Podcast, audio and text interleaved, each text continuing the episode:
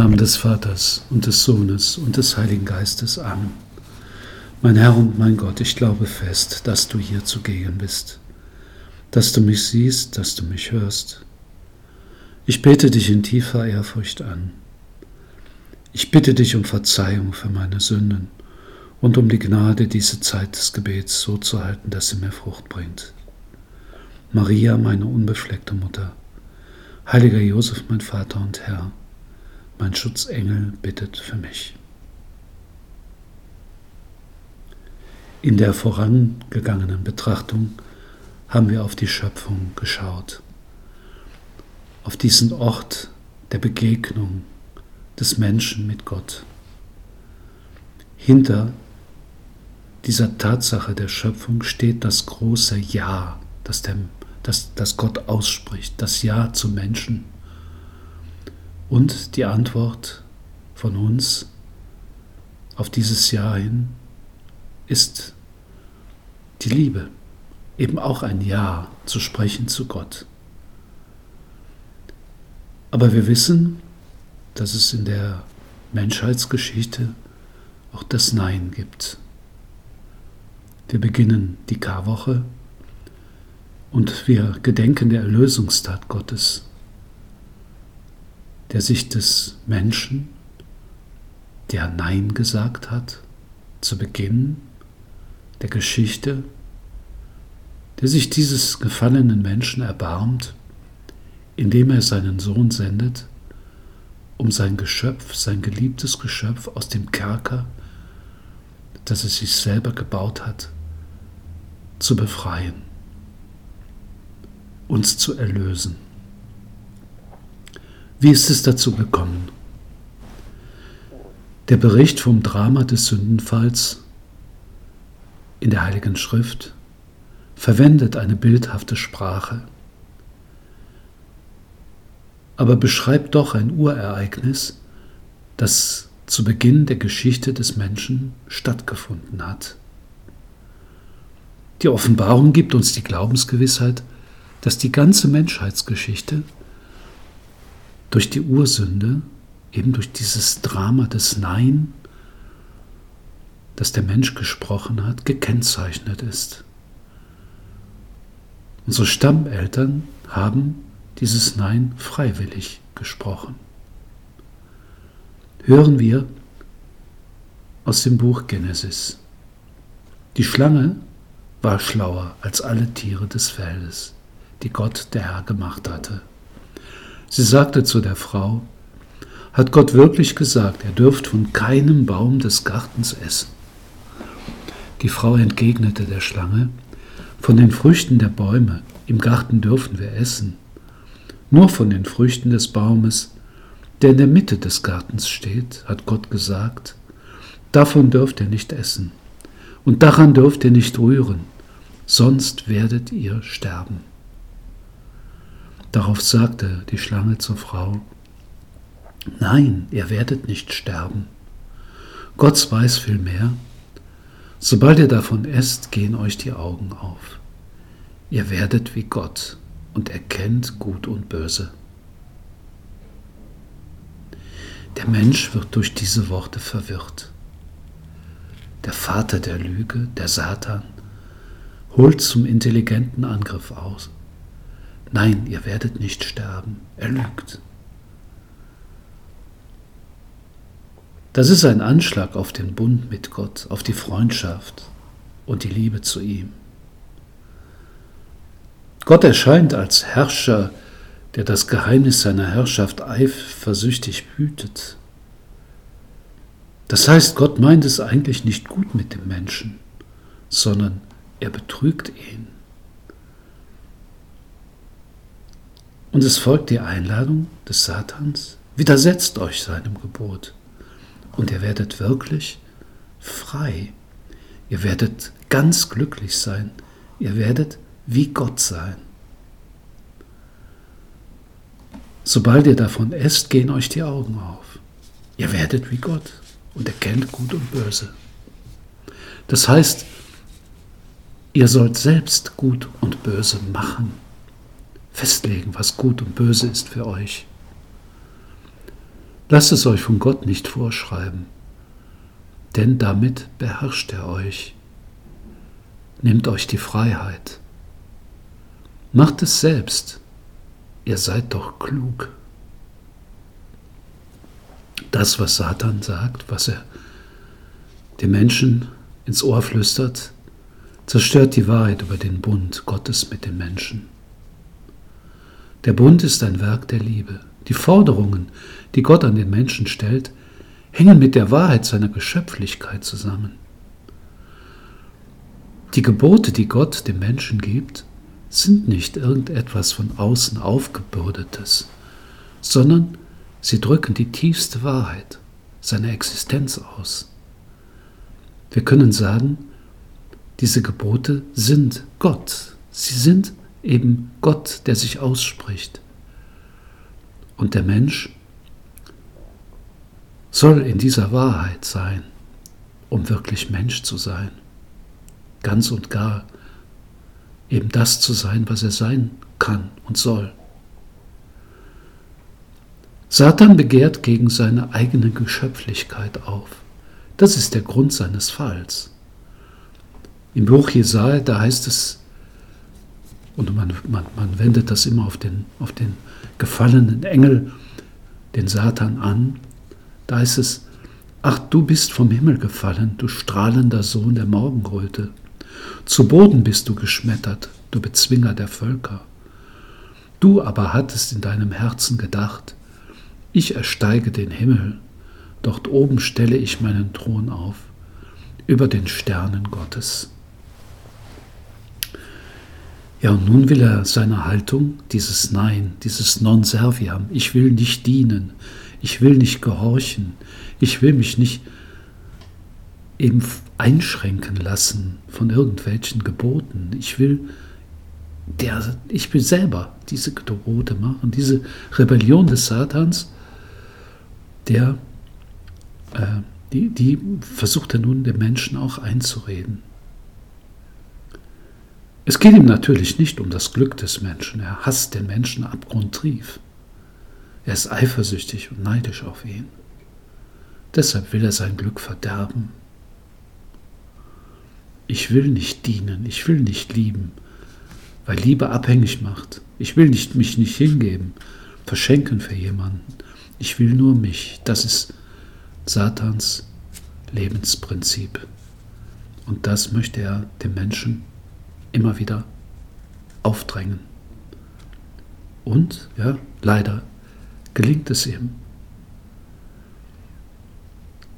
Und der Mensch willigt nicht so tief in die Auflehnung gegen Gott ein, wie Satan es wollte. Aber das, worin er einwilligte, reicht, um den weiteren Verlauf der Geschichte zu beeinflussen, ihm die Richtung zu geben. Denn im Menschen wird eine Kehrtwendung zur Welt hervorgerufen. Er gerät in die Gegenrichtung seiner eigentlichen Bestimmung, seines Zieles und Wesens. Er sucht nicht mehr die Verherrlichung Gottes durch sein Tun, durch sein Leben in der Welt, durch sein Schaffen, sondern die Welt wird der Ort, in dem der Mensch sich selbst verwirklichen will, in dem er den Blick auf Gott verliert, in dem er Gott ganz einfach vergisst. Sie wird der Ort eben seiner Entfremdung, seiner eigenen Entfremdung. Er will sich seine eigenen Regeln geben und einen verbotenen Baum will er nicht. Gott interessiert nicht mehr. Benedikt XVI. hat dazu Folgendes geschrieben. Eine Gesellschaft, in der Gott abwesend ist, eine Gesellschaft, die ihn nicht kennt und als nicht existent behandelt, ist eine Gesellschaft, die ihr Maß verliert. In unserer Gegenwart wurde das Stichwort vom Thron Gottes erfunden, vom Tod Gottes erfunden, Entschuldigung. Wenn Gott in einer Gesellschaft stirbt, wird sie frei, wurde uns versichert. In Wahrheit bedeutet das Sterben Gottes in einer Gesellschaft, auch das Ende der Freiheit, weil der Sinn stirbt, der Orientierung gibt. Und weil das Maß verschwindet, das uns die Richtung weist, indem es uns Gut und Böse zu unterscheiden lehrt. Die westliche Gesellschaft ist eine Gesellschaft, in der Gott in der Öffentlichkeit abwesend ist und für sie nichts mehr zu sagen hat. Und deswegen ist es eine Gesellschaft, in der das Maß des Menschlichen immer mehr verloren geht. An einzelnen Punkten wird dann mitunter jählings spürbar, dass geradezu selbstverständlich geworden ist, was eigentlich böse ist und den Menschen zerstört. Ja, das ist unsere Situation, das ist das, was wir erleben, das ist die Tatsache.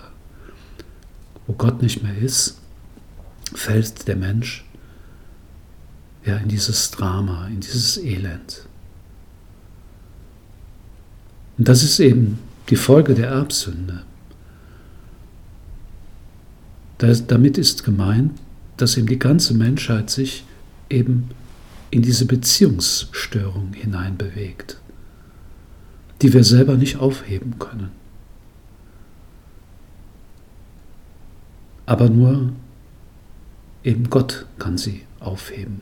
Gott, der zu uns kommt und uns das Licht bringt und uns den Kerker, den wir uns selber gebaut haben, das Haus, dessen Fenster wir verschlossen haben, wieder aufschließt.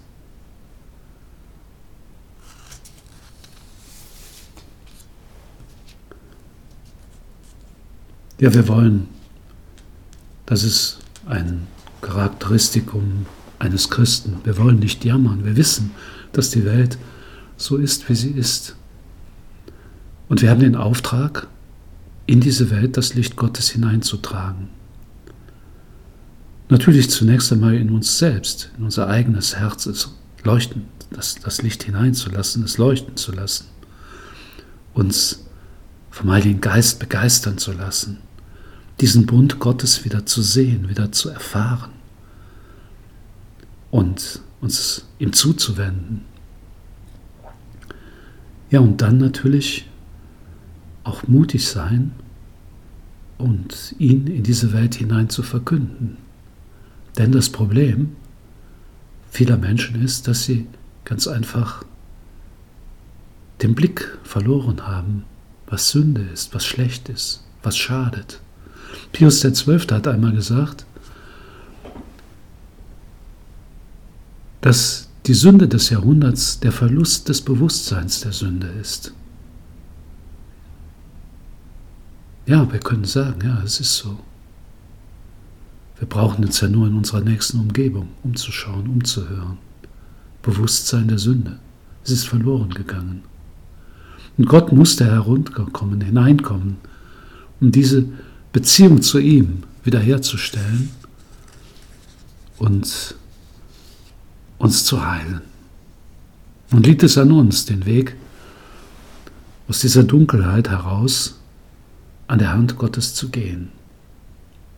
Wie können wir das? Ja, indem wir die Prinzipien, die Gebote Gottes erfüllen, indem wir vertrauen darauf, ja, das ist es, das ist, was uns wirklich, was uns wirklich hilft, was, was uns wirklich glücklich macht, das ist das Wahre, das, was Gott uns sagt. Herr, du bist herabgestiegen in diese Welt, du willst bei uns sein, du willst uns eben von diesen Fesseln befreien von den Folgen der Sünde befreien. Und du hilfst uns, unsere Selbstverstricktheit, Selbstzerfleischung, Verkrümmung und die Entfremdung von dir zu überwinden. Dazu ist Umkehr nötig, die Einsicht, dass wir Sünder sind, die Erkenntnis, dass wir Gottes Liebe verletzt haben und dass wir Vergebung brauchen, dass es uns leid tut, dass auch wir bereuen und wir zu ihm zurückkehren. Er wartet auf uns, um uns zu umarmen. Wir allen kennen dieses wunderbare Gleichnis vom verlorenen Sohn. Wie dieser Sohn zerlumpt und zerrissen nach Hause zurückkehrt ne, und in die Arme des Vaters fällt. Ja, der Vater läuft ihm entgegen, er umarmt, küsst ihn Warum ist es möglich? Ja, weil der Sohn eingesehen hat, dass er einen Fehler gemacht hat, dass er die Liebe des Vaters verletzt hat und nun zurückkehrt und bereut. Genau das ist unser Weg. Ja, der Herr hat uns dieses wunderbare Sakrament der Buße, die Beichte, geschenkt, wo wir ja immer wieder dieses Sohneserlebnis haben können, wo wir hingehen und uns von Gott umarmen lassen, heilen lassen, unsere Wunden, die unsere Sünden uns geschlagen, in uns geschlagen haben.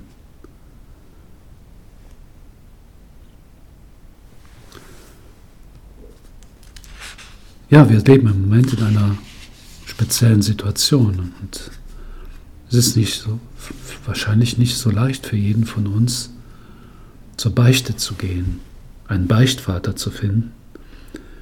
Und Papst Franziskus hat an Folgendes erinnert.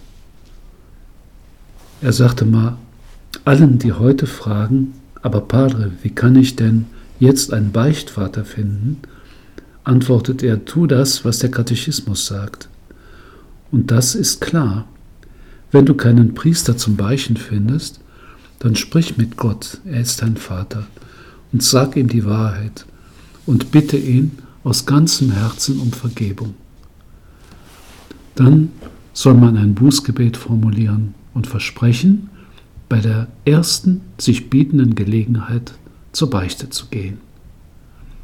Und sofort wirst du zurückkehren in die Gnade Gottes. Ein gut gemachter Bußakt und unsere Seele wird wieder weiß wie Schnee.